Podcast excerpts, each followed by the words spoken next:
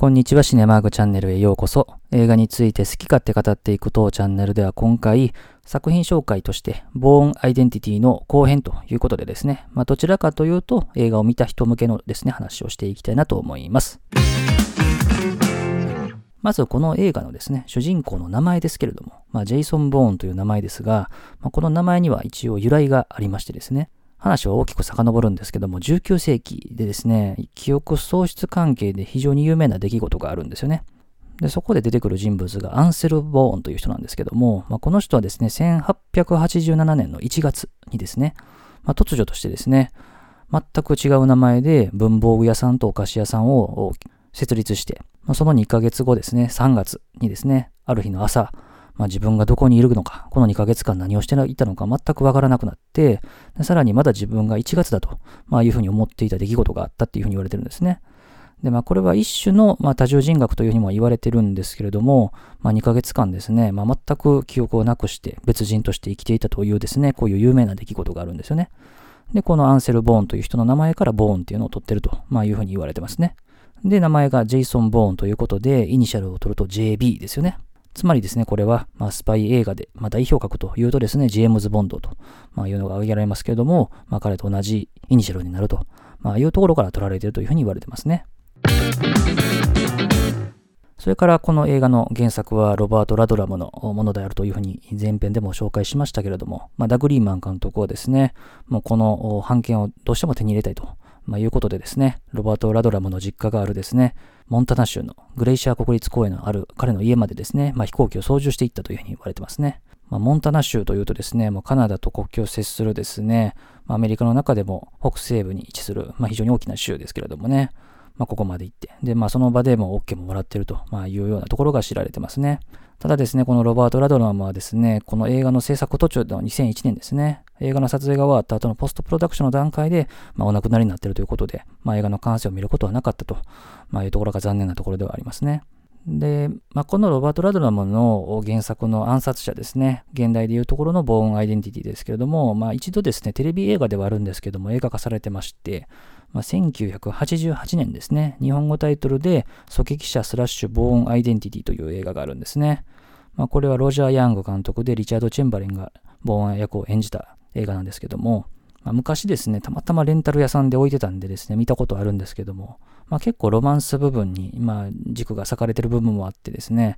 で、さらに185分というですね、非常に長い映画でですね、まあ、よっぽど好きな人じゃなかったら見なくてもいいかなという映画ではありますね。でそれからあの音声解説でダグリーマン監督が言ってたんですけども、まあ、彼にとってどういう映画かっていうと、まあ、これはダグリーマンにとってのオズの魔法使いであると、まあ、いうふうなことを言ってましたね。あの言わずと知れたオズの魔法使いですけれども、まあ、確かに、まあ、オズの魔法使いを知ってる人であれば、まあ、その世界が、まあ、割とこの主人公にも当てはめることができるかなと、まあ、いうところで、まあ、割と納得はできるかなというところではありますね。で、まあ、この映画はあとですね、まあ、撮影でかなり手持ちカメラも使われてますね。で、まあ、これはですね、まあ、非常に緊張感を煽ったりとかですね、まあ、サスペンスフルな、まあ、展開にする上で、あるいはこう、アクションシーンとかを迫力あるように見せるために、うまく活用のされ方がされているんですけれども、まあ、これがより発揮されるのがですね、続編以降ですよね。まあ、特にこのポール・グリングラスという人が、またボーンスプレマシーのところでも紹介しようと思いますけれども、やっぱジャーナリスト出身ということでですね、まあ、非常にこの手持ちカメラの部分っていうのはよく使われてますね。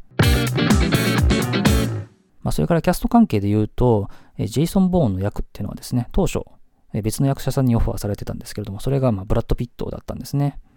で、彼はですね、あの、スパイゲームというロバート・レッドフォードと共演するトニー・スコット監督の映画との撮影が入ってたということで断ったと、まあいうことですよね。で、このブラッド・ピットとマット・デーモンは、この前の年ですね、2001年にオーシャンズ・イレブンに始まるシリーズで、まあ、共演もしてますよね。まあ、他にですね、ボーン役に、ま検討された俳優として挙げられているのは、IMBD によりますとですね、ラッセル・クロウとかシルベスタ・スタローンとか、マシュー・マコノヒーらがいたと、まあ、いうふうなところでしたけれども、やっぱりあのアクション俳優でない人がやっぱりこの演じたってところが良かったのかなっていうところなので、まあ、これはマット・デーモンが演じて本当にまあ彼の代表作にもなったので良かったのかなというところですよね。まあ、それからまあ映画のまあ始まりからですね、まあ、順を追っていくつかのシーンで紹介しますけれども、まあ、まず最初ですね、ジェイソン・ボーンがまあ会場に浮いているというシーンありますけれども、まあ、あれは音声解説によると CG であると、まあ、いうふうに言われてますよね。それからあのトレッドストーン計画っていうのがですね、この映画の中でたびたび出てきますよね。まあ、CIA による計画ですけれども、まあ、これはですね、実は原作にはない言葉なんですよね。で、ダグ・リーマン監督の父の自伝からの引用であるというふうに言われてますね。で、ダグリーマンの父っていうのは、あの前編でも紹介した時にですね、弁護士だったというふうにも紹介してますけども、まあ、この人かなり公務にも参加をしてたような人でですね、まあ、かなり政治の作戦とかにも参加をされてた方で、まあ、それがま元になっているというふうに言われてますね。でそれからですね、アメリカの、ま大使館に入って、まあ、ボーンが逃げてですね、まあ、最上階からですね、壁伝いに降りるシーンってありますけれども、まあ、あれは実はマット・デーモンがスタントなしで演じてると、まあ、いうところですね。でそれからまあ彼がですね、あのマリーのですね、まあ、ミニに乗ってですね、あのパリに訪れることになりますけれども、まあ、音声解説でダグリーマンはですね、もうパリは素晴らしい街だというふうに言ってますけれども、まあ、後にですね、彼は、あの、オール・ユニード・イズ・キルという映画ですね、あの日本のですね、桜坂博さんの原作のライトノベルを映画化したもので、まあ、もう一回ですね、このパリ出てくることになるんでですね、まあ、ダグリーマン監督作品ということで言うと、まあ、このオールユニートイズギルはまた見ていただくといいかもしれませんね。またですね、あのダグリーマンは学生時代にフランス語を勉強してたらしくてですね、このフランスでの撮影時にはですね、現地スタッフとフランス語でも話をしてたと、まあ、いうふうに言ってますね。で、それからフランスのそのマット・デーモン演じるジェイソン・ボーンのですね、まあ、家に帰ってくるとですね、あの殺し屋が、まあ、襲ってきますね。で、そこで、まあ、アクションシーンが繰り広げられますけれども、でここでアクションを披露するときに使われる、まあ、技っていうのがですね、まあ、フィリピンの格闘技であるですね、狩りというものですよね。で、実際にそれをするためにですね、まあ、狩りの訓練も相当訓練を受けたと言われてますし、まあ、後にですね、銃の取り扱いに関する場面も出てきますけれども、まあ、かなりの訓練をしたと、ま、いうふうに言われてますね。で、さらにですね、まあ、そのシーンの後ですよね、ミニに乗ったボーンとマリーがですね、まあ、警察から追われるということでですね、カーチェイスが繰り広げられますけれども、まあ、この時にカーチェイスのですね、コーディネートをしたですね、ドライビングチームがですね、なんと98年のですね、ローニンという映画のドライビングチームが参加していると、まあ、いうとこなんですね。で、まあ、この浪人っていう映画なんですけど、まあ、浪人が、まあ、その日本語の浪人から来てるっていうところも、まあ、知られてる話ではありますけれども、まあ、98年のアメリカ映画で、ジョン・フランケンハイマー監督、ロバート・デ・ニーロ、ジャン・レノラが出演をしたですね、まあ、フランスを舞台にですね、まあ、サスペンスアクション映画ということで、あの、捉えた映画ですけれども、まあ、この映画もね、カーチェイスで非常に有名な映画でもあるんで、2回ぐらいね、結構長めのカーチェスシーン出てくるんですけども、まあ、見たことない人はですね、まあ、ぜひこれセットで見ていただくといいかなと思いますね。で、それからちょっと話飛びますけども、あの、終盤ですね、まあ、農家での、まあ、あの、アクションシーンというか、あの、ありますけれども、まあ、実は当初の予定ではそこが最後の予定だったらしいですね。で、あのシーンで、ボーンがですね、銃をこう、空に向けて撃って、まあ、鳥の群れがこう、わーっと飛んでいくところありますけども、あの鳥の群れは CG で入れられているというふうに言われてますね。そしてですね、まあ、話また飛んで、まあ、最後のですね、映画、まあ、の、ギリシャ出てきますけれども、あれはですね、エーゲ海のミコノス島というですね、あの島ですよね。まあ観光地としても非常に人気で、あの風車の画像なんかは見たことある人もいるんじゃないかなという有名なとこですね。で、まあそこのギリシャでですね、先ほど別れたマリーとこのボンが再会するレンタルサイクル店のお店がありますけれども、まあ、よく見ていただくとですね、このボーンが終始持ってる赤いバッグ、あの、マリー別れる時にお金渡す時にあのバッグ渡してますけども、まあ、実はこのレンタルサイクル店の店の端っこのですね、あの、プランターのところにですね、使われてるんですよね。よく見ていただくと映ってるんで、見直す機会があったら見ていただければなというふうに思いますね。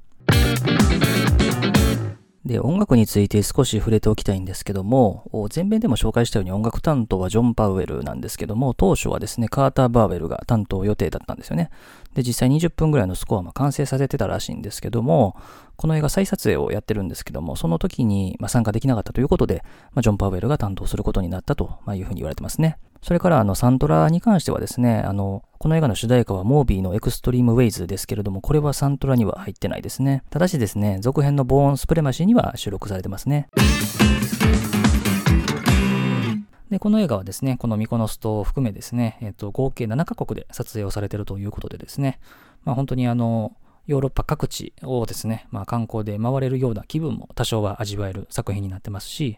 このマット・デーモンがですね、代表作となるジェイソン・ボーンと役を手に入れたですね、アクション映画としてのですね、まあ、新境地を切り開いた作品でもありますし、あとはですね、まあ、特にこの続編以降のアクション映画の撮り方ってところはですね、まあ、かなり後のアクション映画に大きな影響を与えた部分もあるので、まあ、ぜひ続編も見ていただければと思いますし、また続編もですね、作品紹介したいと思いますので、また聞いていただければなと思います。今回も最後までお付き合いありがとうございました。